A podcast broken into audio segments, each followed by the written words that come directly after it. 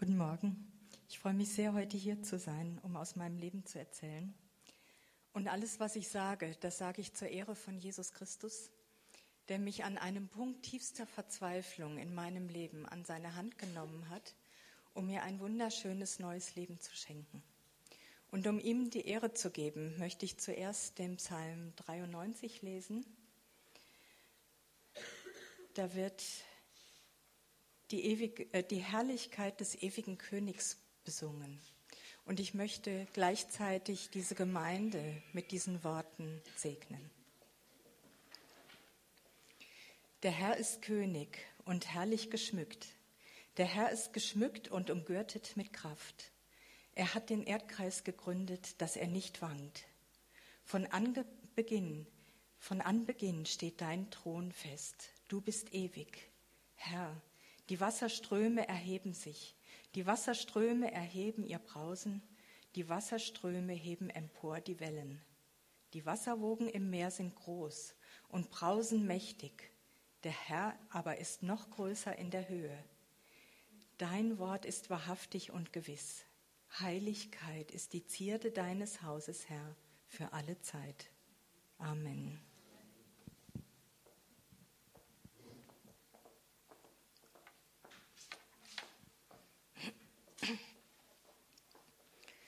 Kann heute sagen, dass ich hier von einem Gott spreche, der immer an mich geglaubt hat, auch in Zeiten, als ich nicht an ihn glauben wollte, als ich mit ihm nichts zu tun haben wollte. Als Kind habe ich an Gott geglaubt, aber in meiner Teenagerzeit habe ich zu Gott gesagt, du lässt so viel Schlechtes in meinem Leben zu.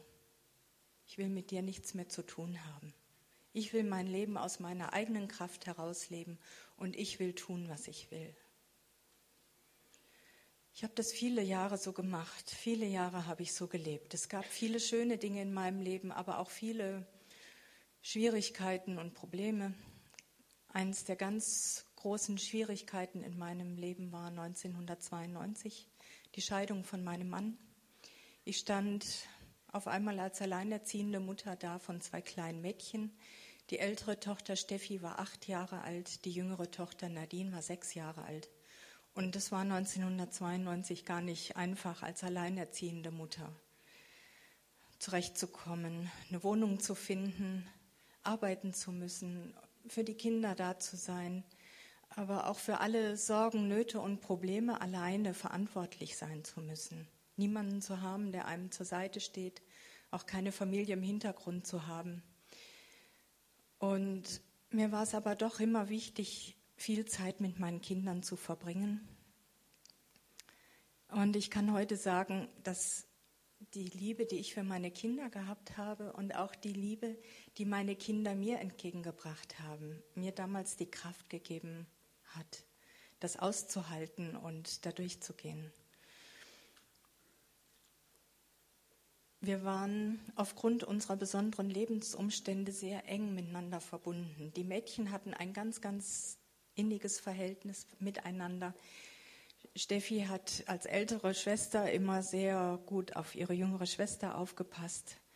Und ich habe immer gesagt, wir drei, wir sind wie so ein Kleeblatt. Wir halten ganz fest zusammen und immer ist eine für die andere da. Wir hatten damals einen kleinen Stall mit Ponys und Tieren und wir haben unsere ganze Freizeit immer in der Natur verbracht. Und wir hatten viele schöne Zeiten und eben unsere ganze Freizeit immer miteinander zugebracht. Das war mir sehr, sehr wichtig.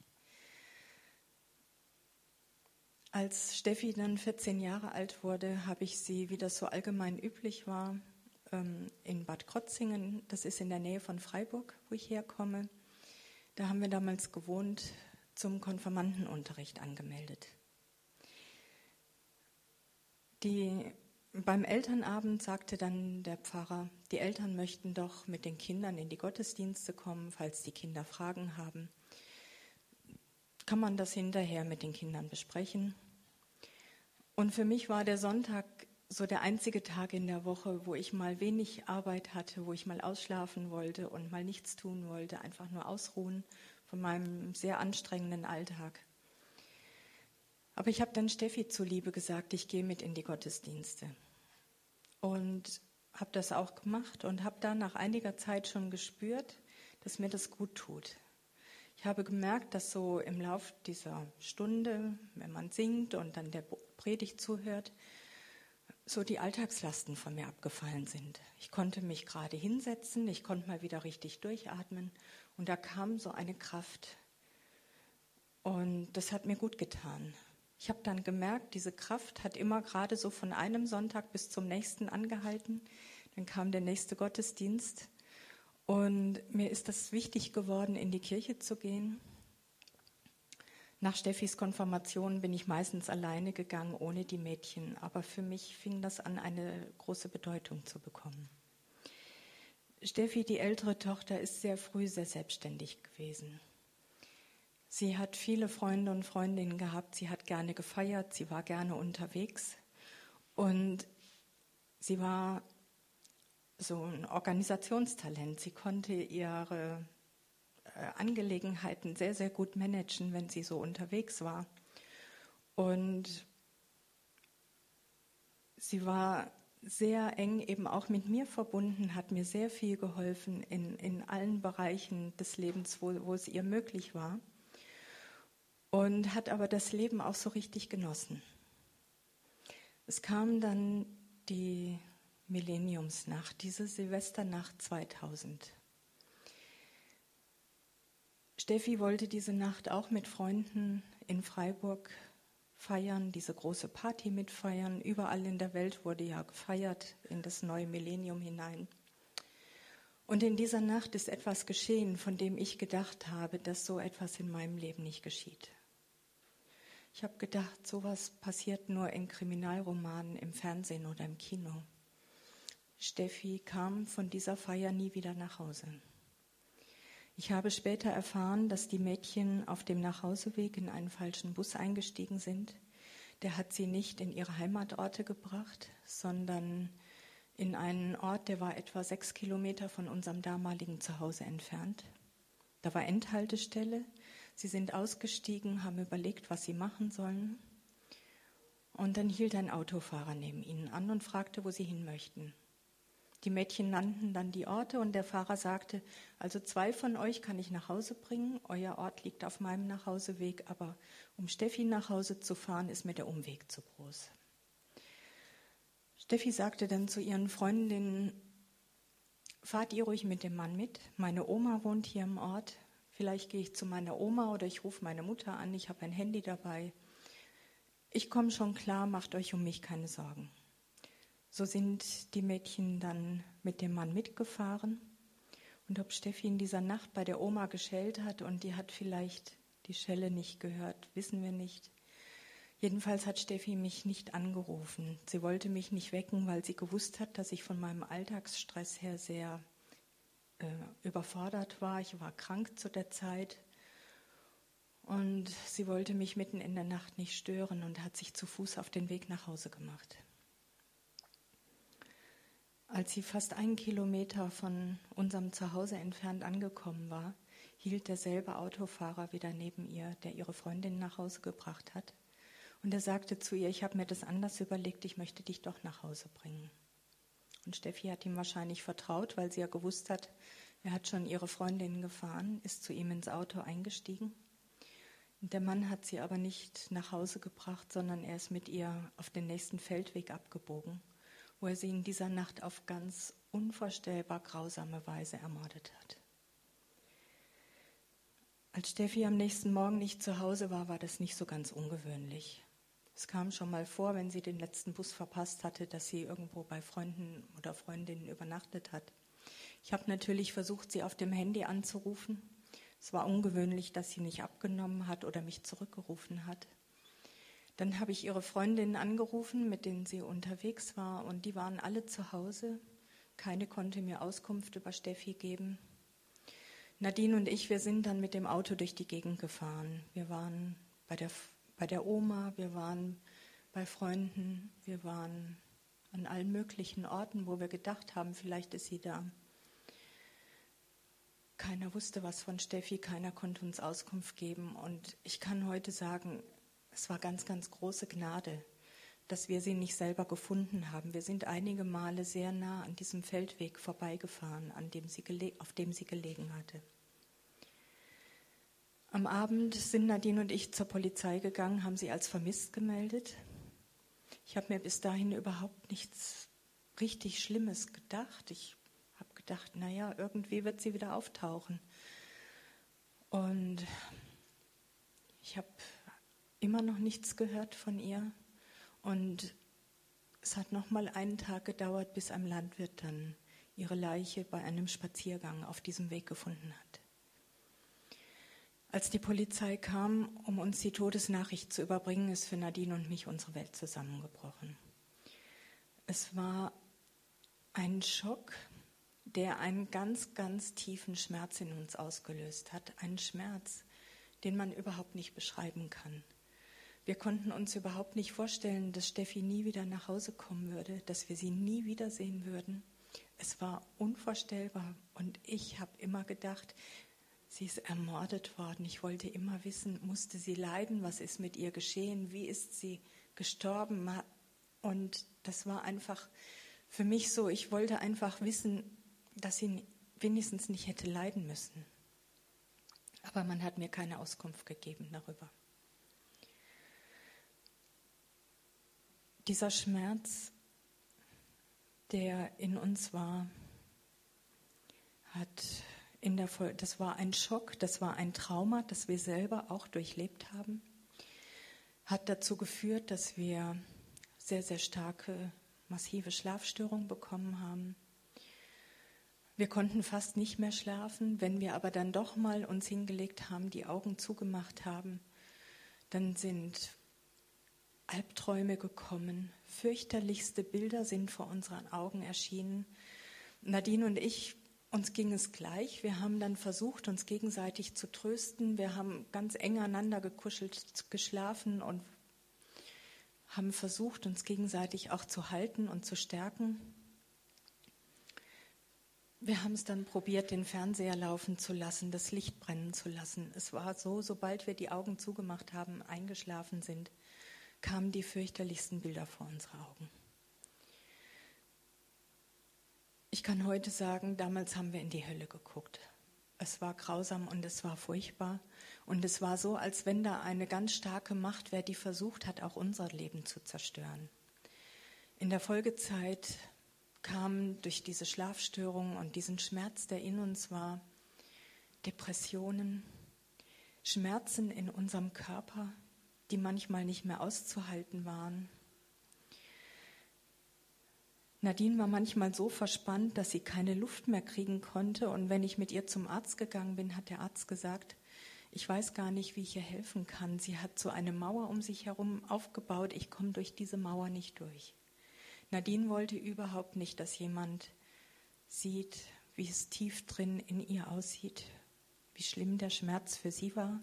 Und sie wollte auch mich nicht belasten mit ihrem Leid. Und so hat sie sich eingekapselt und es war ganz schwer, ihr überhaupt zu helfen.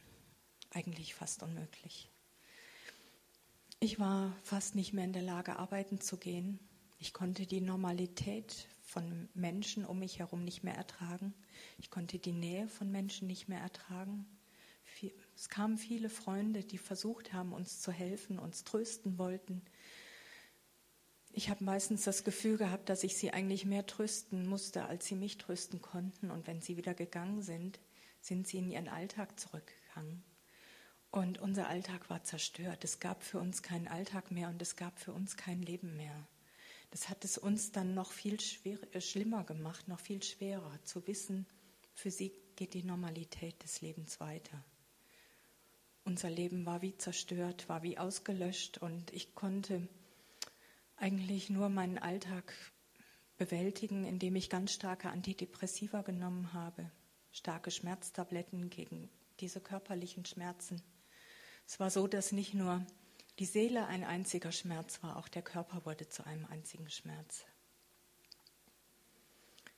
Und eigentlich wollte ich auch nur sterben, habe mir immer so überlegt, wie ich mir am schmerzlosesten das Leben nehmen konnte, habe es aber dann nicht getan, weil ich Nadine nicht alleine lassen wollte.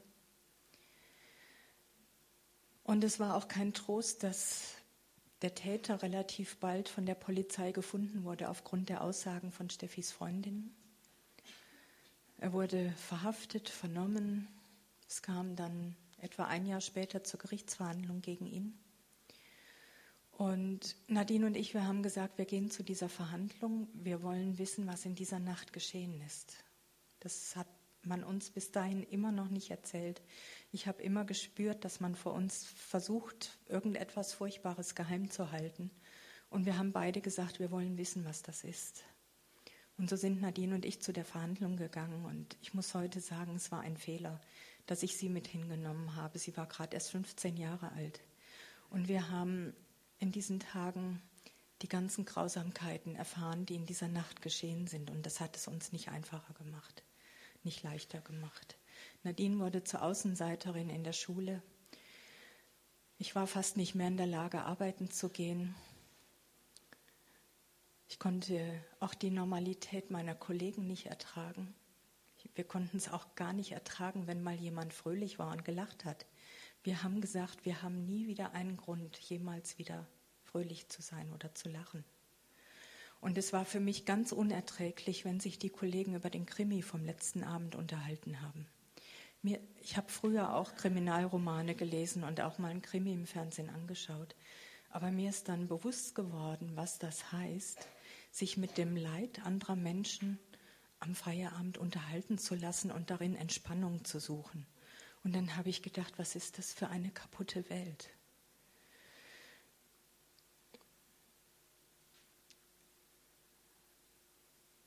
Nadine war etwa zwei Jahre nach Steffis Tod so am Ende ihrer Kräfte, dass sie einen Selbstmordversuch gemacht hat.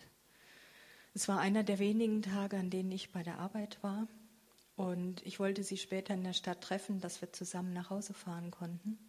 Dann rief sie mich an und sagte, ich will dir nur sagen, du brauchst nicht zu unserem Treffpunkt zu kommen. Ich beende jetzt mein Leben. Dann hat sie den Hörer aufgelegt, hat das Telefon auch nicht mehr abgenommen. Und ich habe nur so gedacht, was muss eigentlich noch alles in meinem Leben geschehen? Ich weiß gar nicht, wie ich das noch aushalten soll. Wie soll das überhaupt noch weitergehen? Ich bin schreiend und weinend nach Hause gefahren. Ich habe Freunde angerufen, habe gesagt, bitte komm ganz schnell zu uns nach Hause, da geschieht gerade etwas ganz Furchtbares. Und als ich nach Hause kam, lag Nadine im Bett und der Fernseher lief. Und dann sagte ich zu ihr, was machst du hier? Weißt du, was du mir mit deinem Anruf angetan hast? Und dann sagte sie, wieso? Ich habe das ernst gemeint. Guck hier, ich habe all die Medikamente genommen. Ich will jetzt einschlafen und ich will nie wieder aufwachen. Und dann habe ich die ganzen leeren Medikamentenschachteln auf dem Bett liegen sehen. Und es waren wirklich starke Tabletten, die ich nehmen musste. Auch starke Schlaftabletten, weil ich versucht habe, mal für ein paar Stunden wenigstens aus dieser Hölle, aus diesem Albtraum rauszukommen und das zu vergessen. Aber das war nicht mal damit möglich. Und Nadine hat alles geschluckt, das sollte ganz endgültig sein. Sie wurde dann auch sehr bald bewusstlos und Freunde kamen, haben mir geholfen, den Notarzt zu holen. Ich war dabei, als man ihr in Freiburg in der Kinderklinik den Magen ausgepumpt hat. Und erstaunlicherweise kam sie am nächsten Tag relativ bald wieder zu Bewusstsein. Und auch die schlechten Leberwerte, die sie hatte, haben sich relativ bald wieder von alleine gebessert. Und dann wurde sie von der Kinderklinik in die Kinder- und Jugendpsychiatrie verlegt. Da war sie in der geschlossenen Abteilung, weil immer noch die Gefahr bestand, sie könnte sich das Leben nehmen. Die Ärzte haben mir dann geraten, eine Therapie zu machen. Ich hatte mal versucht, eine Therapie zu machen, weil mich Menschen in ihrer Not, in ihrer Hilflosigkeit, wie sie mit mir umgehen sollten, mich immer wieder gefragt haben, machst du eine Therapie? Da habe ich gedacht, vielleicht hilft mir das, aber es war tatsächlich nur so, dass man Salz in eine offene Wunde streut. Und wenn der Schmerz, den ich eh schon kaum aushalten konnte, so unerträglich war, dass ich gar nicht mehr gewusst habe, wie ich damit umgehen sollte, hat die Therapeutin gesagt, die Stunde ist jetzt vorbei, wir machen für nächste Woche einen Termin. Und ich habe gesagt, das halte ich nicht aus. So, ich muss selber versuchen, irgendwie damit klarzukommen, aber so geht das nicht. Ich war nach dieser Stunde nicht mal in der Lage, von, der, von ihrer Haustür bis zu meinem Auto zu gehen. Ich habe gedacht, wenn irgendjemand kommt und mich sieht, in meinem Zustand, in meinem Schmerz, ich breche total zusammen. Aber weil ich Nadine nach Hause holen wollte, habe ich dieser Therapie zugestimmt. Wir haben dann beide eine Verhaltenstherapie gemacht. Aber die hat auch nicht geholfen. Nadine fing in der Folgezeit an, sich mit Rasierklingen die Arme aufzuschneiden. Sie hat es meistens heimlich gemacht, aber manchmal hat sie so stark geblutet, dass sie kam und wir gedacht haben, wir müssen jetzt zum Arzt gehen und das nähen lassen. Und sie hat mir dann erklärt, weißt du, immer wenn das Blut fließt, habe ich seelisch etwas Erleichterung. Und die Ärzte haben mir dann erklärt, es ist quasi auch wie Selbstmord, nur in kleinen Schritten. Es war Ende des Jahres 2002. Da waren wir beide am Ende unserer Kräfte. Viele haben gesagt, die Zeit der Trauer müsste doch mal vorbei sein. Das Leben geht doch weiter. Aber für uns ging nichts weiter. Es war alles nur trübe, dunkel, aussichtslos. Diese Albträume, die uns gequält haben. Und dieser Schmerz über den Verlust von Steffi, wir sind damit nicht klargekommen. Wir konnten das nicht überwinden, wir konnten das nicht abstellen und wir konnten das auch nicht vergessen. Es kamen dann für mich noch ganz schwere finanzielle Probleme hinzu und ich habe nicht mehr gewusst, wie es weitergehen sollte. Und dann haben Nadine und ich zusammen überlegt, wir gehen jetzt noch zu einer Freundin, bitten sie um Hilfe und je nachdem, was sie sagt, werden wir einen Weg finden, wie wir gemeinsam unser Leben beenden können. Die Freundin sagte dann, ich kann euch gerade finanziell auch nicht helfen.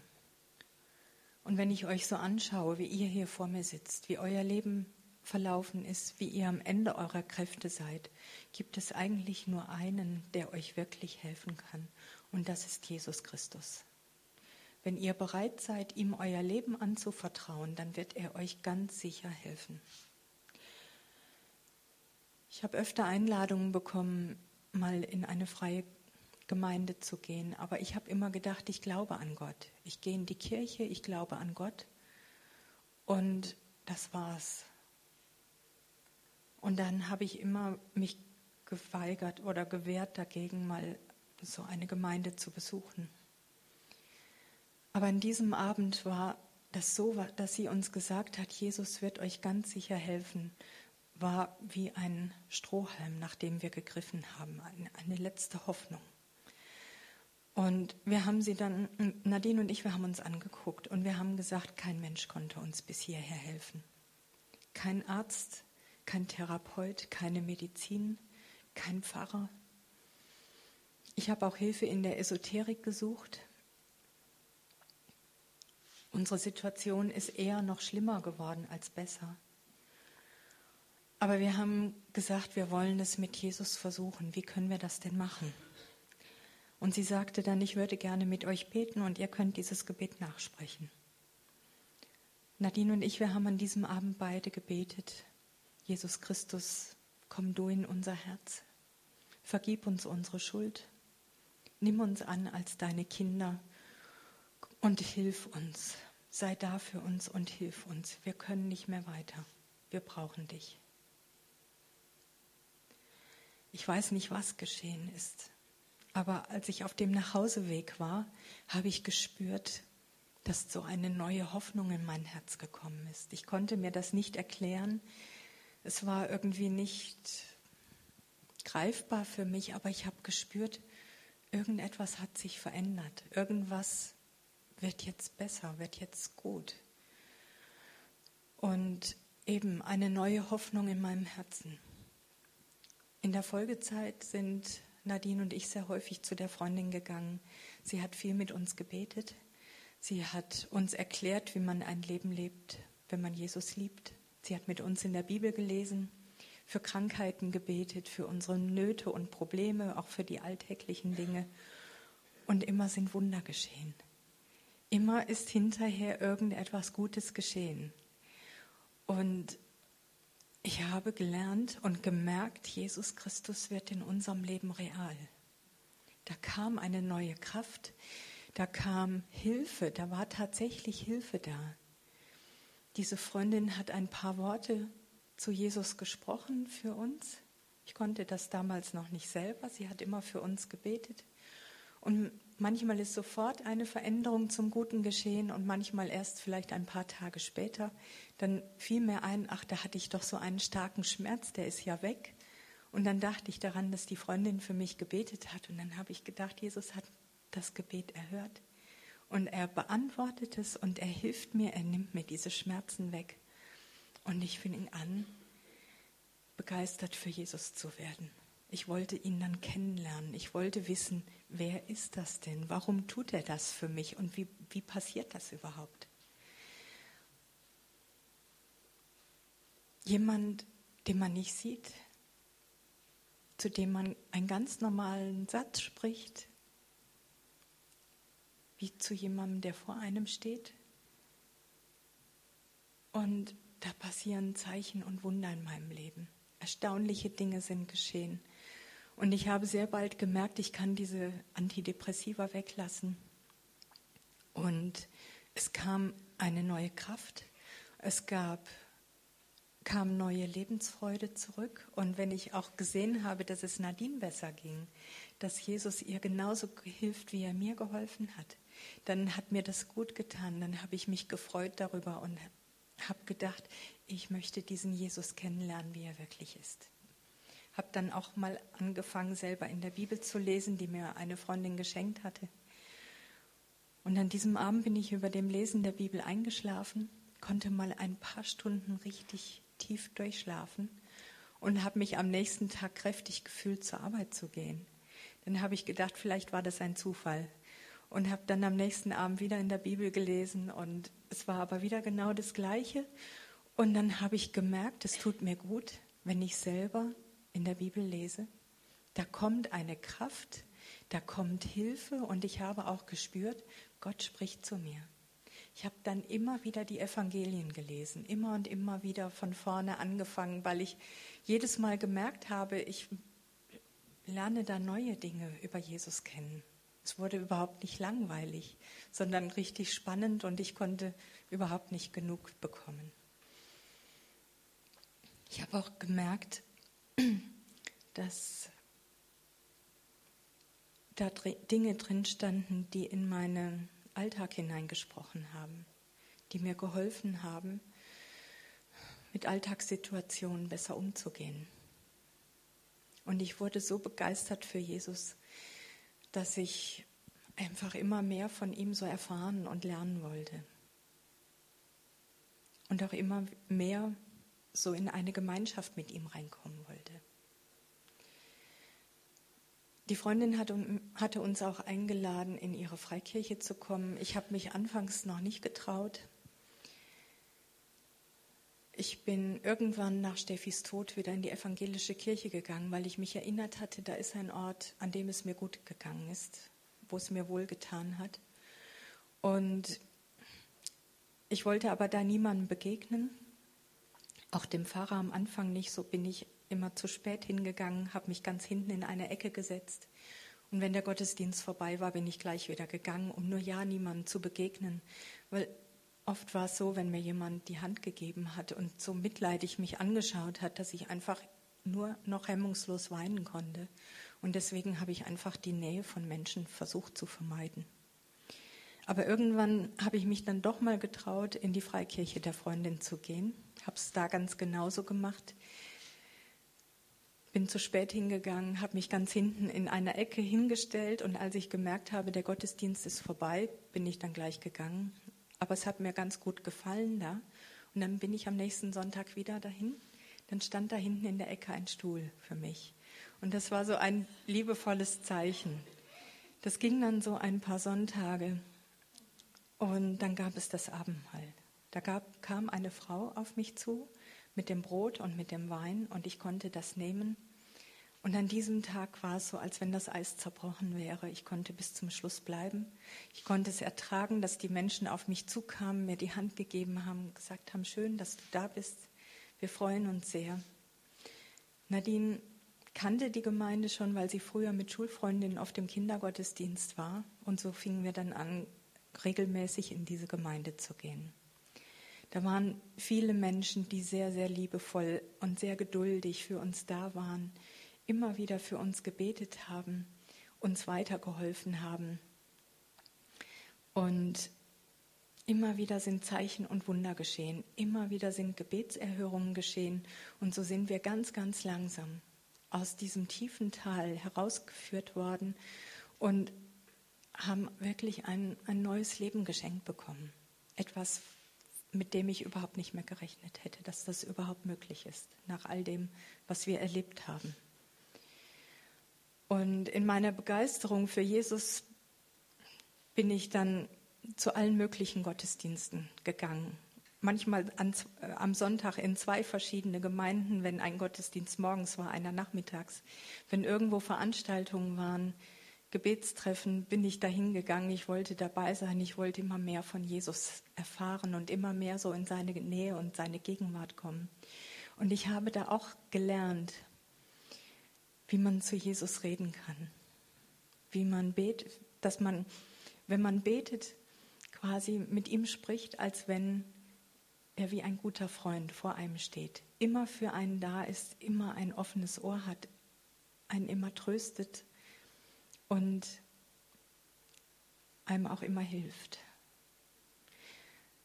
Ich habe gespürt, dass in dieser, diesem Hunger, den ich für Jesus hatte und dieses Bedürfnis immer mehr so von ihm zu empfangen, eine tiefe Liebe in mein Herz hineinkam. Eine ganz, ganz tiefe Liebe, die mir einfach wohlgetan hat. Das war ein Zeichen für mich, dass Gott in mir lebt. Das war ein Zeichen für mich, dass er mir nah ist und immer bei mir ist. Und ich habe es genossen, so in Gottes Gegenwart zu sein, morgens im Gebet anzubeten und zu spüren, Gott ist da und er liebt mich. Und in dieser Begeisterung für Jesus habe ich dann auch irgendwann gesagt, ich möchte mich gerne taufen lassen, so wie Jesus im Jordan getauft wurde. Es gab dann auch einen Kurs, einen Vorbereitungskurs und eine Frau aus der Gemeinde hat nochmal sehr viel für mich auch gebetet in dieser Zeit, hat mir die biblischen Prinzipien erklärt und eines der ganz wichtigen biblischen Prinzipien ist Vergebung.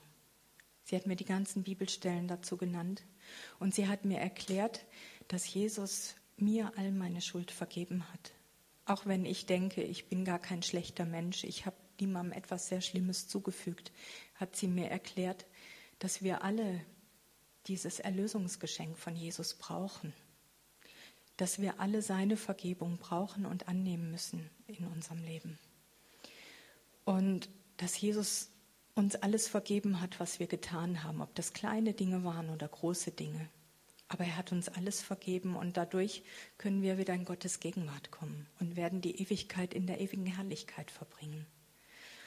Und dass Jesus sich wünscht, so wie wir vergeben haben, äh, so wie er uns vergeben hat, dass auch wir Menschen vergeben, die uns schwach verletzt haben und auch immer wieder verletzen in unserem Leben. Es gab, da, es gab viele Menschen, die mich so im Lauf meines Lebens verletzt hatten. Und damals war ich schon bereit, in einem Gebet auszusprechen mit dieser Frau zusammen, dass ich ihnen allen vergeben möchte. Und habe das auch getan. Und ich habe jedes Mal gemerkt, dass da so Lasten von mir abfallen und dass es mir leichter wird. Und es kam immer mehr Heilung und es kam immer mehr so eine innere Freiheit. Und auch meine Beziehung zu Jesus wurde immer schöner und immer tiefer.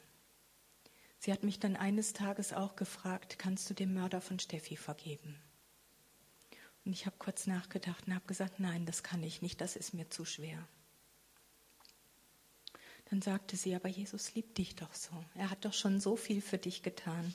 Du liebst ihn doch auch und du möchtest doch nicht, dass irgendetwas zwischen euch steht. Kannst du vielleicht aus Gehorsam zu Jesus vergeben? Und dann habe ich gesagt, ja, ich möchte nicht, dass irgendetwas zwischen ihm und mir steht. Und gut, ich entscheide mich, das mal so auszusprechen, aber das kam nicht von meinem Herzen. Ich habe einfach nur gesagt, ja, ich vergebe ihm, diesem Mann, aber das war nicht wirklich ernst gemeint. Aber immerhin, es war ein erster Schritt. Kurz vor der Taufe kamen Zweifel. Ich habe Jesus gefragt, was hat das Ganze für einen Sinn, dass Nadine und ich gerettet sind, dass wir Kinder Gottes sind, dass du uns errettet hast, dass du mit uns lebst und wir die ewige Herrlichkeit bei dir verbringen dürfen. Wenn ich nicht weiß, was mit Steffi ist, wo wird denn Steffi sein? Werden wir sie wiedersehen? Und es war in der Zeit, als ich nach ihrem Tod wieder in die Kirche gegangen bin, hatte ich eine Vision von ihr. Da erschien mitten während der Predigt in der Kirche auf einmal, ich saß da mit offenen Augen, habe das gesehen, eine große Filmleinwand. Und auf dieser Filmleinwand erschien Steffis Gesicht. Sie hat nicht zu mir geredet, aber sie hat so schön ausgesehen. Sie hat gestrahlt, sie hat ein wunderschönes Lächeln gehabt und ihr ganzes Gesicht, ihre Augen haben einen tiefen Frieden ausgestrahlt. Und ich habe gedacht, damals jemand kann nur so schön aussehen, wenn er ganz nah bei Gott lebt. Und ich habe damals gesagt, danke Gott, dass ich jetzt weiß, dass es Steffi gut geht. Aber weil ich in der Bibel gelesen habe, dass Jesus sagt, wir können nicht durch gute Taten, durch gute Werke gerettet werden. Ihr müsst euch bekehren, um das ewige Leben zu haben. Oder ich bin der Weg, die Wahrheit und das Leben. Keiner kommt zum Vater, nur durch mich. Kamen so starke Zweifel in mich, dass ich noch mal fast in Depressionen gefallen bin. Und ich habe gesagt, Jesus, ich möchte so gern wissen, wo ist Steffi? Werden wir sie wiedersehen? Und ich saß auf meinem Sofa und habe geweint und gebetet. Und in dem Moment spüre ich, dass Jesus mich an meine Hand nimmt, zieht mich vom Sofa hoch und führt mich zu meinem Wohnzimmerschrank. Und er führt es so, dass ich da reingreife und diese kleine Gideon-Bibel daraus hole. Die habe ich mal beim Aufräumen in Steffis Zimmer gefunden. Und ich wusste nicht, dass sie noch in meinem Schrank steht.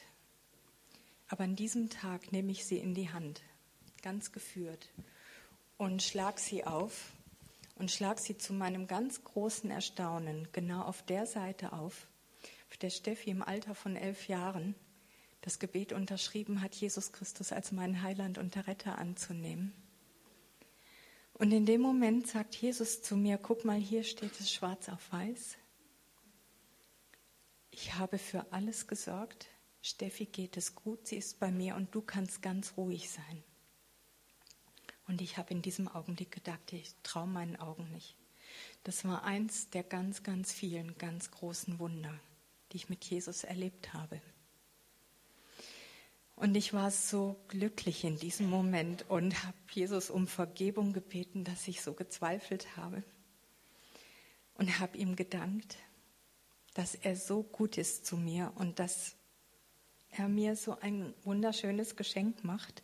Und in diesem Moment habe ich ganz tief in meinem Herzen gewusst, ich werde Jesus für alles vertrauen, was von jetzt an in meinem Leben geschieht, egal wie die Umstände sind und egal wie schlimm es aussieht. Ich weiß, Jesus ist mit mir und er ist für mir und er hilft mir. Und ich war voller Freude. Ich habe gesungen, ich habe getanzt, ich habe gesagt, Jesus, ich möchte so gerne, dass viele Menschen das auch erleben, was ich mit dir erlebe. Ich möchte das so gerne an andere weitergeben. Ich weiß, das ist nicht nur für mich. Ich weiß, du liebst jeden gleich. Und du möchtest, dass jeder das mit dir erlebt. Und ich möchte das gerne so vielen Menschen wie möglich erzählen. Ich habe mich dann voller Freude taufen lassen, kam dann sehr bald in den Gebetsdienst meiner Gemeinde und habe immer wieder das Eingreifen und das Wirken von Jesus erleben dürfen und darf es immer noch erleben. Und eines Tages hat Jesus mir einen Auftrag gegeben. Er hat zu mir so auf verschiedene Art und Weise gesagt, sage ihnen, dass ich sie liebe. Sage ihnen, dass ich sie liebe. Und dann habe ich gesagt, ja Jesus, ich mache das gerne, weil ich fühle deine Liebe so stark in mir und ich, ich gebe diese Liebe auch an andere weiter. Und dann habe ich das bei jeder Gelegenheit, wenn ich mit Menschen gesprochen habe, immer wieder gesagt, weißt du eigentlich, wie sehr Jesus dich liebt? Und ich möchte das hier heute Morgen auch zu jedem sagen, der hier ist. Weißt du eigentlich, wie sehr Jesus dich liebt? Ganz egal, wie deine Umstände sind, wie, ganz egal, wie du dich fühlst oder was gerade in deinem Leben geschieht. Jesus ist bei dir, er sieht das alles und er möchte dir in seiner Liebe helfen und beistehen. Vertrau ihm. Ich war viel zu Seminaren unterwegs. Ich habe mein Hunger, der war fast nicht zu stillen. Ich bin viel gereist und habe vieles erlebt und christliche Seminare mitgemacht, christliche Veranstaltungen. Und so bin ich im Jahr 2005 in Imst gewesen bei einer Frauenkonferenz. Und da ging es an einem Nachmittag auch um das Thema Vergebung.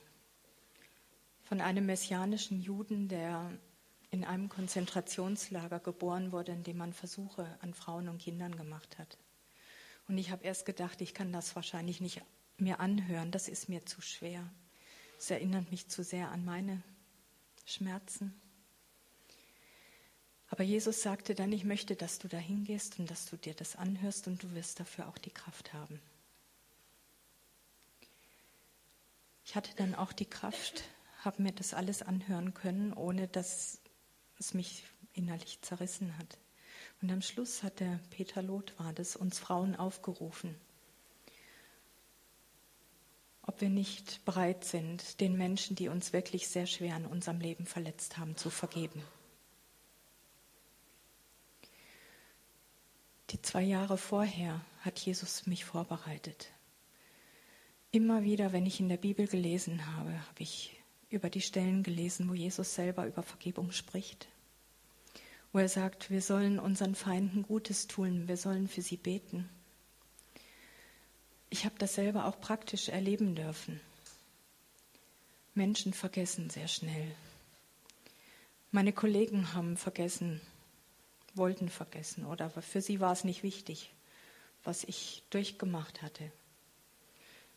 Sie konnten nicht verstehen, dass man lange Zeit mit einem Schmerz lebt, mit dem man nicht klarkommt. Und es gab nicht immer schöne Dinge zwischen den Kollegen und mir. Und ich war an einem Tag sehr traurig, bin nach Hause gegangen, habe die Bibel aufgeschlagen, habe gesagt, Jesus, ich brauche deinen Trost, hilf mir. Und dann lese ich genau diese Stelle, der Pet äh, Paulus schreibt, dass wir unsere Feinde lieben sollen, dass wir ihnen etwas Gutes tun sollen, dass wir sie kleiden sollen, dass wir ihnen glühende Kohlen aufs Haupt legen sollen, dass sie leben können, dass sie selber etwas von uns bekommen, was sie nicht haben, wo sie keine Kraft dazu haben, und dass wir für sie beten sollen. Ich habe in diesem Moment für diese Person gebetet, die mich an diesem Tag sehr verletzt hatte. Und dann habe ich gespürt, dass ein tiefer Friede über mich kam. Und mit diesem Frieden bin ich am nächsten Tag zur Arbeit gegangen und habe gemerkt, dass sich diese Situation verändert hat. Der Streit war weg und Jesus hat mich rehabilitiert auf einzigartige Weise. Ich habe auch immer wieder diese in Matthäus 18 dieses Gleichnis gelesen über den Schalksknecht, wo Jesus erzählt von den beiden Knechten. Dem einen wurde viel vergeben, aber der konnte seinem Mitknecht eine kleine Schuld nicht vergeben. Und da hieß es, weil der, der Knecht, dem viel vergeben wurde, nicht, selber nicht vergeben hat, wurde er den Folterknechten ausgeliefert. Und ich habe erlebt, was es heißt, den Folterknechten ausgeliefert zu sein. Ich bin durch die Hölle gegangen. Ich habe es erlebt, wie das ist, wenn Dämonen einen quälen. Und wenn einem das Leben wirklich zur Hölle gemacht wird. Und ich wollte nie wieder dahin zurück. Und ich möchte auch jedem sagen, das ist keine Perspektive, das ist keine Zukunftsaussicht. Aber wenn wir bereit sind zu vergeben, dann kommen wir in diese Freiheit hinein, die Jesus uns versprochen hat. Jesus sagt auch, wenn ihr nicht vergebt, vergebt unser himmlischer Vater euch nicht. Aber wenn ihr vergebt, vergibt er euch. Und ich bin ja auch so in einer Liebesbeziehung zum Vater, zu dem Vater gekommen durch Jesus und wollte auch nicht, dass irgendetwas zwischen ihm und mir steht. Und ich habe diese ganze Zeit immer gewusst, ich habe noch etwas zu erledigen. Da gibt es noch jemanden, dem ich vergeben muss. Und an dieser Konferenz bei dem Peter Loth, nach dieser Predigt, die wirklich hart war, konnte ich aufstehen, konnte Jesus meine Hände entgegenhalten und sagen, Jesus, ich bin heute bereit, dem Mörder von Steffi aus vollem und ganzem Herzen zu vergeben. Und in dem Moment war es so, dass eine ganz große Last nochmal von mir abgefallen ist und dass ich noch mehr Freude bekommen habe und eine, ein Gefühl bekommen habe, es ist etwas ganz Großartiges geschehen. Ich konnte das nicht erklären. Und ich habe so ein Gefühl gehabt, dass das Konsequenzen haben wird für mein Leben. Weil Jesus auch immer wieder sagt, dass wir Gefangene in die Freiheit führen sollen, dass wir anderen helfen sollen, für sie da sein sollen. Und ich habe immer gedacht, naja, ich bin mal gespannt, so ein Leben mit Jesus ist spannend und aufregend, was da auf mich zukommen wird. Aber ich habe gemerkt, dass durch diese Vergebung vollständige Heilung stattgefunden hat in mir, innere Heilung. Ich kann heute über all diese Dinge reden, ohne dass es mir irgendeinen Schmerz macht, nochmal mich irgendwie traurig macht oder eine Wunde aufreißt. Es, ich bin komplett vollständig geheilt worden. Es tut mir nichts mehr weh. Der Schmerz über Steffis Tod ist komplett weggegangen. Ich weiß jetzt, dass Steffi an dem schönsten Ort ist, den ich ihr mit all meiner Liebe überhaupt nicht geben könnte. Und dass es ihr gut geht. Und es hat Versöhnung stattgefunden mit meiner Vergangenheit. Vollständige Wiederherstellung.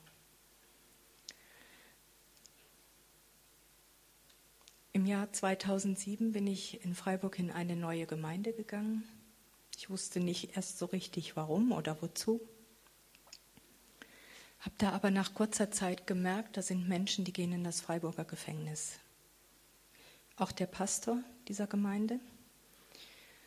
Und da gibt es eine Gruppe, die heißt Schwarzes Kreuz. Das ist eine überkonfessionelle Straffälligenhilfe.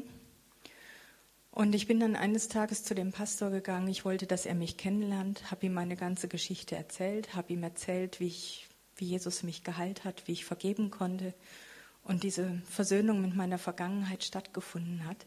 Und am Schluss habe ich so zu ihm gesagt, vielleicht hat Jesus mich ja hierher in eure Gemeinde gebracht, damit ich mit euch zusammen in das Gefängnis gehe. Der Pastor ist Afrikaner, er ist sehr locker drauf und der sagte so ganz spontan zu mir, ja, okay, geh doch mit.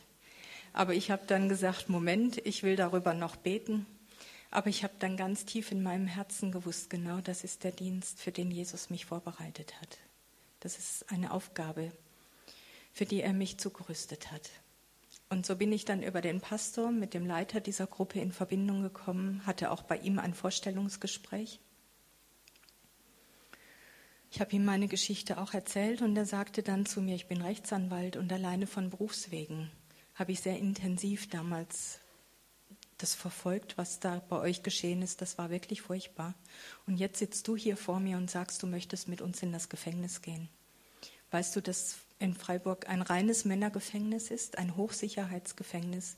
Da sitzen Menschen mit schwersten Straftaten. Mutest du dir nicht so viel zu? Aber er hat dann auch gemerkt, während ich so erzählt habe, dass ich vollständig geheilt bin und bereit bin für diesen Dienst.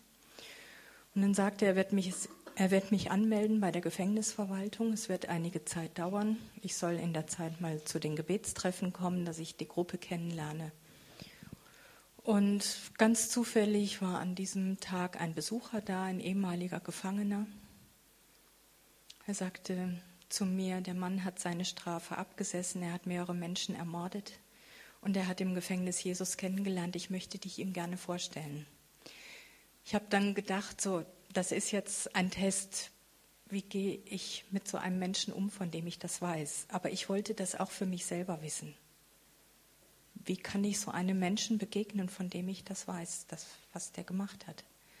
Und dann habe ich zu Martin, zu dem Leiter dieser Gruppe, gesagt, bitte den Mann herein, ich möchte ihn gerne kennenlernen. Es kam ein älterer, sehr, sehr netter Herr herein. Wir haben uns begrüßt. Wir haben uns unterhalten, als wenn wir uns schon jahrelang kennen würden. Und ich glaube, ich habe diesen Test bei Martin bestanden. Ich habe ihn aber auch für mich bestanden. Ich habe gespürt, es kommt überhaupt nicht darauf an, was ein Mensch getan hat. Es kommt darauf an, wie Jesus diesen Menschen sieht und was dieser Mensch bereit ist, aus seinem Leben zu machen. Und die ganze Zeit, während ich mit dem Mann geredet habe, habe ich gespürt, dass so, so ein ganz starker Liebesstrom so durch mein Herz geflossen ist. Und als ich nachher auf dem Nachhauseweg war, habe ich Jesus gefragt, was war das, was ich da gespürt habe. Und Jesus sagte dann zu mir, das ist die Liebe, die ich für diese Menschen habe und ich möchte, dass du sie an diesen dunklen Ort bringst. Und dann habe ich angefangen, mich auf diesen Dienst zu freuen. Habe Jesus gedankt dafür, dass ich diesen Dienst tun kann. Aber die Anmeldung ließ auf sich warten. Es hat sich dann auch herausgestellt, dass sie auf dem bürokratischen Weg verloren gegangen ist. Und ich habe zu Jesus gesagt, du möchtest, dass ich in das Gefängnis gehe, dann wirst du mir auch helfen, dass ich diese Erlaubnis bekomme. In der Zwischenzeit war dann eine Freizeit vom Schwarzen Kreuz. Da waren, nahmen ehemalige Gefangene teil, Angehörige von Gefangenen und wir Mitarbeiter mit den Familien. Und ich habe da wirklich tolle Menschen kennengelernt, die voller Dankbarkeit und Freude erzählt haben, wie Jesus ihr Leben verändert hat, wie er ihnen neue Chancen gibt und wie, wie großartig es ist, überhaupt mit ihm zu leben. Und ich durfte dann an einem Abend auch mein Zeugnis erzählen. Und hinterher stand ein junger Mann etwas abseits. Er hat geweint und ich bin dann zu ihm hingegangen und habe gesagt, was ist los mit dir? Und er sagte, dann weißt du, ich habe im Drogenrausch auch einen Menschen ermordet. Ich war ein Neonazi, ich war ein ganz brutaler Typ. Und jetzt tut mir das so leid und ich möchte das so gerne wieder gut machen. Ich habe Steffis Bibel dabei gehabt und habe gesagt, guck mal, Jesus ist mit, seiner mit meiner Tochter seinen Weg gegangen. Vertrau du dass er mit deinem Opfer auch so einen Weg gegangen ist. Nimm du jetzt das neue Leben, das Jesus dir schenkt und mach da was draus. Und dann habe ich noch für ihn gebetet und er hat sich dann auch wieder beruhigt und dann sagte er zum Schluss, darf ich mal fragen, wie heißt der Mann, der deine Tochter ermordet hat? Ich habe ihm den Namen genannt und dann guckte er mich aus ganz großen Augen an und sagte, ich war mit dem zusammen in Freiburg in einer Zelle. Und dann habe ich erst mal geschluckt. Er hat mir dann etwas über ihn erzählt noch. Ich wusste ja nicht viel, ich konnte mich auch an, nicht an viel erinnern. Er hat mir sowas aus, äh, so einiges aus dem Zusammenleben mit ihm erzählt. Ich habe zugehört und als ich dann nachher in meinem Zimmer alleine war, habe ich zu Jesus gesagt, also dass ich jetzt in das Freiburger Gefängnis gehe, das ist ja eine Sache, da hast du mich vorbereitet. Aber es war jetzt doch nicht ganz so einfach für mich zu erfahren, dass dieser Mann in Freiburg ist. Was möchtest du mir damit sagen? Und Jesus sagte dann zu mir, du sollst wissen, dass dieser Mann in Freiburg ist und dass du ihm begegnen wirst. Und dann war die Sache wieder gut für mich. Ich wusste bis dahin nicht, in welchem Gefängnis in Deutschland dieser Mann ist, weil das vor den Angehörigen aus Sicherheitsgründen geheim gehalten wird. Und ich habe dann wieder einmal gesehen, Jesus lässt mich nicht unvorbereitet in irgendeine Situation hineinlaufen, die mich überfordern könnte. Er bereitet mich auf also durch Wunder immer wieder auf das vor, was er mit mir tun möchte. Und so konnte ich mich auf diese Begegnung einstellen. Ich habe Jesus gedankt dafür, dass ich das jetzt weiß und habe mir dann überlegt, wenn ich diesem Mann tatsächlich begegnen werde, was werde ich ihm sagen? Zwei Wochen später kam die Erlaubnis als ehrenamtliche Mitarbeiterin ins Gefängnis gehen zu dürfen. Der, ich bin dann zwei Wochen später mit der Gruppe zum ersten Mal gegangen. Bin sehr liebevoll, freundlich von den Gefangenen begrüßt worden. Wir haben da im Lauf der Zeit sehr, sehr intensive, schöne Freundschaften entwickelt. Es ist einfach wunderbar, mit den Menschen Gott anzubeten, in der Bibel zu lesen, für sie zu beten. Und dann zu sehen, auch wenn Menschen kamen, die oft am Ende ihres Lebens angekommen waren, keine Hoffnung, keine Perspektive mehr hatten. Ihnen zu sagen, es gibt jemanden, der die liebt dich und der vergibt dir das alles, was du getan hast und der möchte dir ein neues Leben schenken, egal wie du dich fühlst.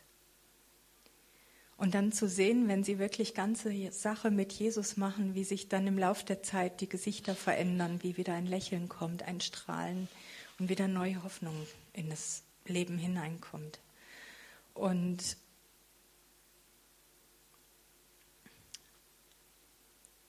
es waren einige Mörder oder Menschen, die wirklich schlimme Dinge gemacht haben, die sich umbringen wollten und dich in den Arm nehmen konnte und sagen, dir ist vergeben, ich darf dir im Namen Gottes Vergebung zusprechen.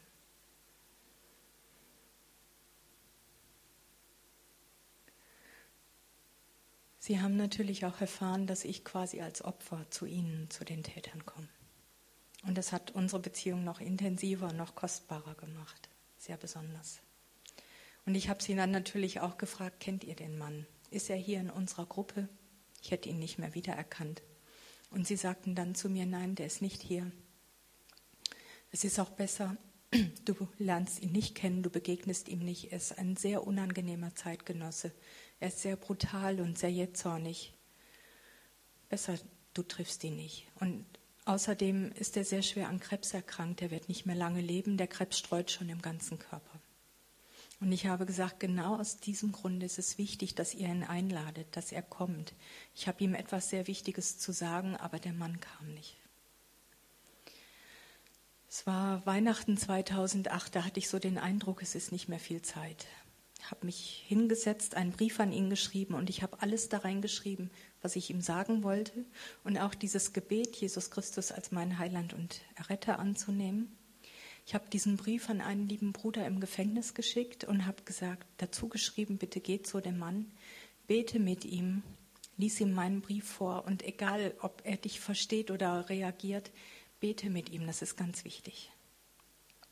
Als ich dann nach der Weihnachtspause im Januar wieder ins Gefängnis kam, sagte dieser liebe Bruder zu mir, Ursula, ich habe drei Anträge gestellt, um auf die Krankenstation zugelassen zu werden.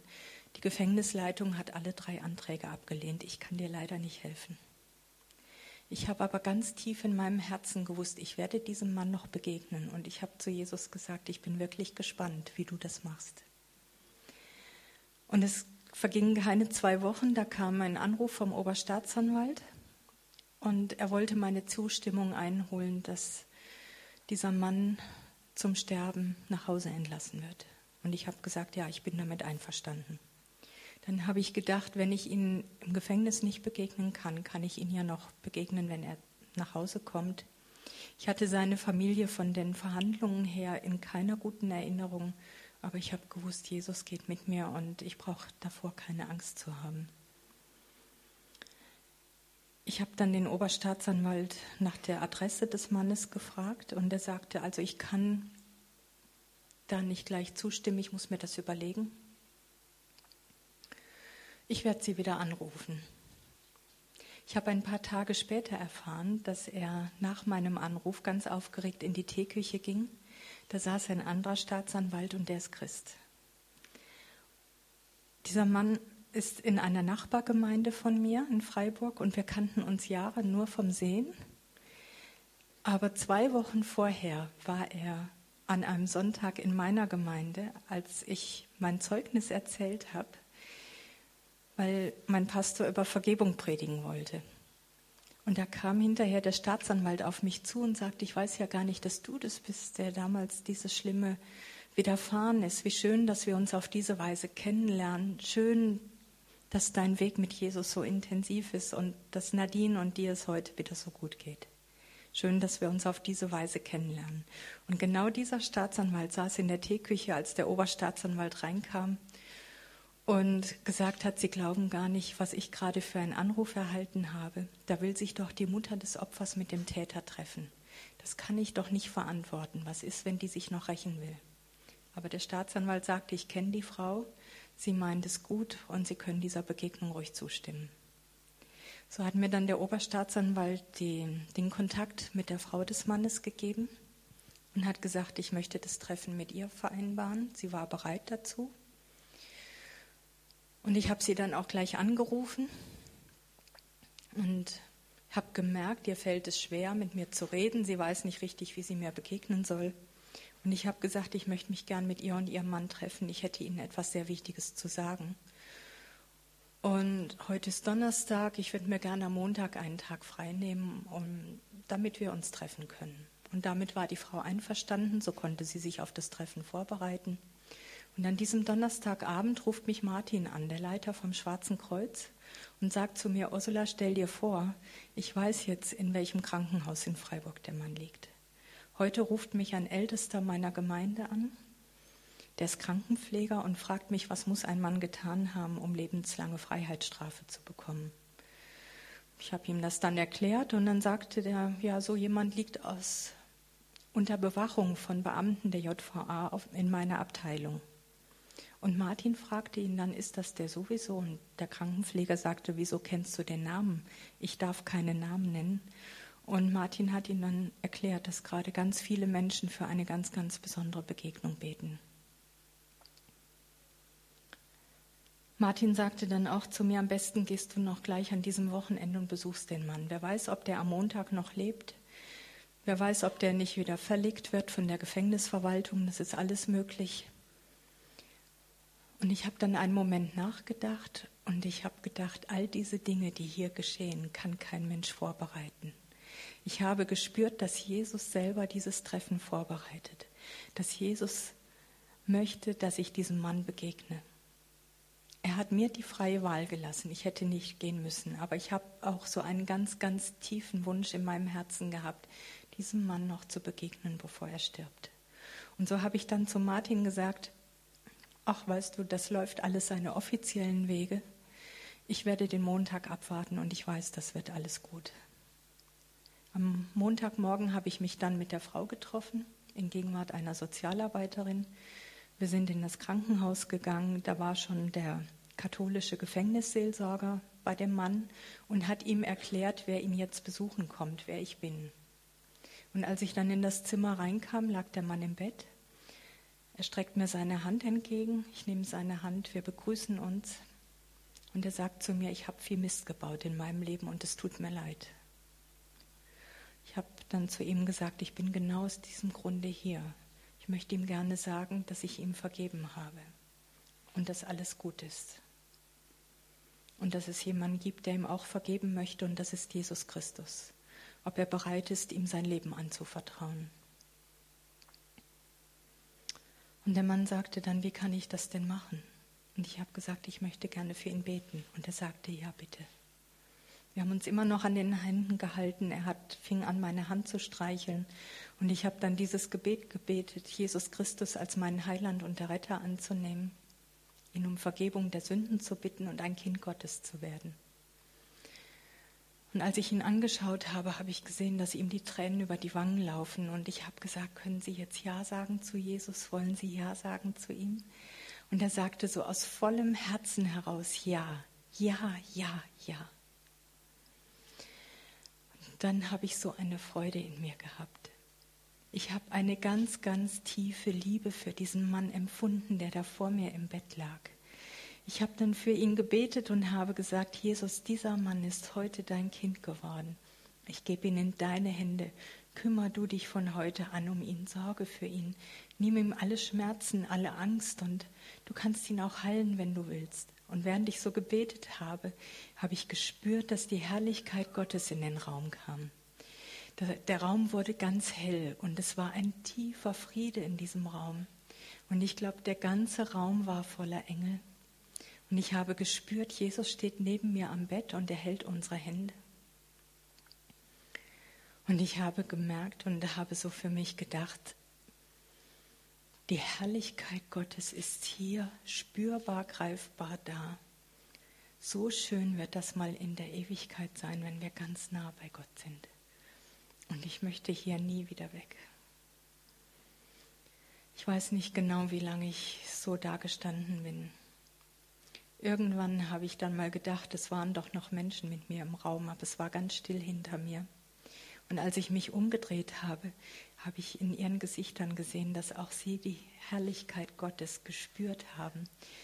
Die Augen haben gestrahlt, die Gesichter haben geleuchtet und sie haben gespürt, dass Gott anwesend ist. Und die erste, die wieder reden konnte, war die Sozialarbeiterin. Und sie sagte zu mir, ich bin so froh, dass ich heute hier sein kann. Ich hätte nie gedacht, dass es so etwas Schönes gibt. Ich habe dann sie gefragt und auch die Ehefrau, wollen Sie auch Ja sagen zu dem Gebet? Wollen Sie auch Kinder Gottes werden? Beide haben Ja gesagt. Und dann kam der Gefängnisseelsorger zu mir, nimmt meine Hand, er schüttelt meine Hand, strahlt mich an aus Augen, dass ich gedacht habe, Jesus guckt mich gerade durch diese Augen an. Er schüttelt meine Hand und sagt, das war ja ein Wunder Gottes, was hier heute geschehen ist. Das war ein Wunder Gottes. Und dann haben wir uns alle an den Händen gehalten, um das Bett herumgestellt das, und zusammen das Vaterunser gebetet. Die Herrlichkeit Gottes war immer noch spürbar. Irgendwann habe ich mich dann verabschiedet, aber ich konnte nicht gleich ins Auto und in den Verkehr rausfahren. Ich habe mir dann in dem Krankenhaus erstmal einen ruhigen Ort gesucht und ich habe Jesus gedankt.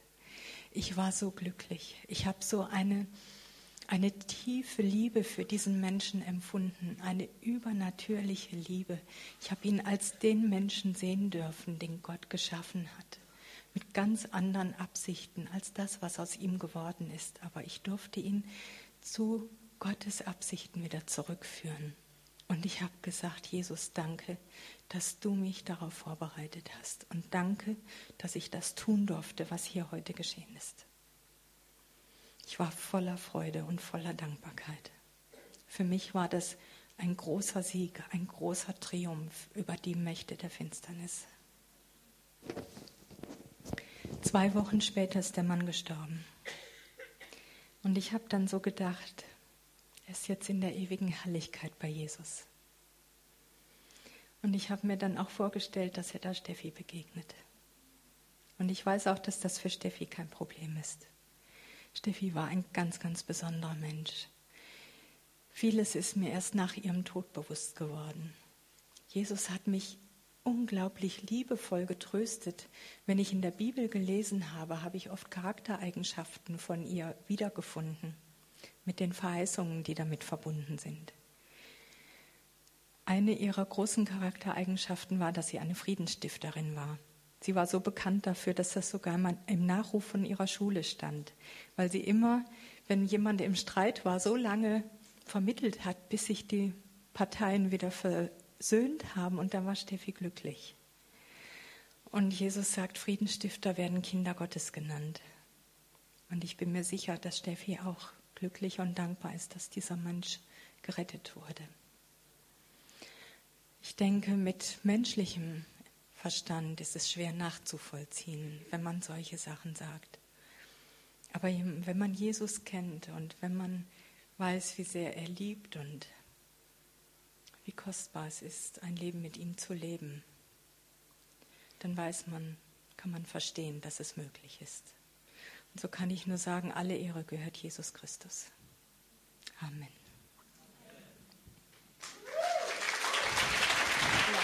Gut.